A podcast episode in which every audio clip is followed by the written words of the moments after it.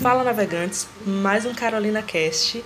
Nosso convidado de hoje é o Dr. Caio Guerra, advogado criminalista e professor de Direito Penal.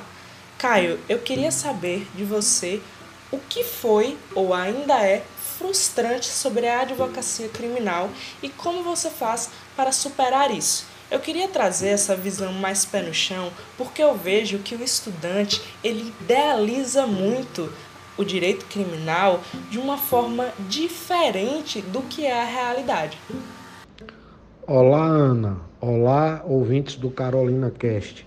Primeiramente, eu gostaria de iniciar lhe agradecendo pelo convite que me foi feito para participar desse projeto e também lhe parabenizando pela pergunta que você me trouxe, uma pergunta que abre uma discussão de suma relevância, notadamente para os estudantes de direito que pretendem é, atuar na advocacia criminal.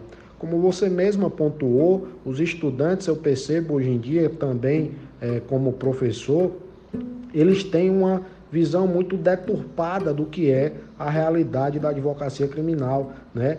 Notadamente após essas operações midiáticas, e aí eu destaco a Lava Jato, é, se criou uma glamorização da advocacia criminal, né? Quando a gente vê advogados e advogadas criminalistas é, nos telejornais bem-sucedidos, com ternos e vestidos de milhares de reais, a gente acha que a advocacia criminal é aquilo ali, é a advocacia criminal do STF, do STJ, quando na verdade não é. Né? A advocacia criminal ela está nas delegacias, ela está nas penitenciárias, ela está é, em vários rincões desse Brasil afora. Então a advocacia criminal pode até ter uma parcela que viva aquela advocacia criminal que a gente acompanhou nos últimos anos através dessas operações, mas essa não é a regra, né? E com relação ao que me frustra e inclusive continua me frustrando eh, na advocacia criminal, eu destaco dois pontos.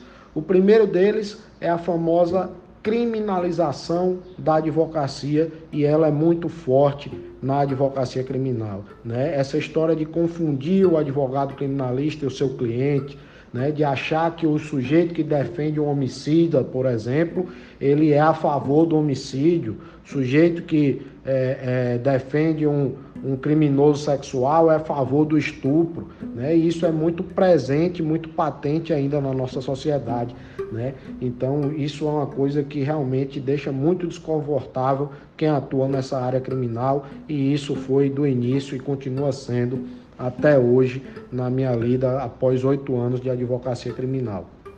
E um segundo ponto que eu também ressalto é a questão da, do desrespeito que a gente ainda tem perante alguns membros do sistema de justiça criminal. Né? E aqui eu falo abertamente, juízes, promotores, delegados, policiais, etc.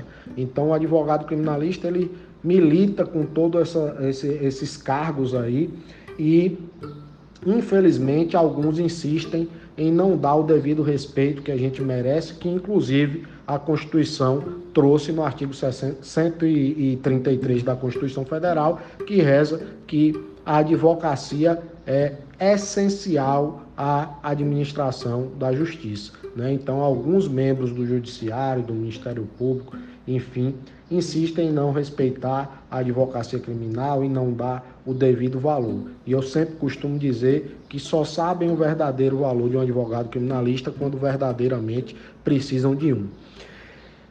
É, como eu faço para superar isso, Ana? Na verdade, é, eu, é eu, sempre digo que a advocacia criminal me escolheu e não foi eu que escolhi a advocacia criminal.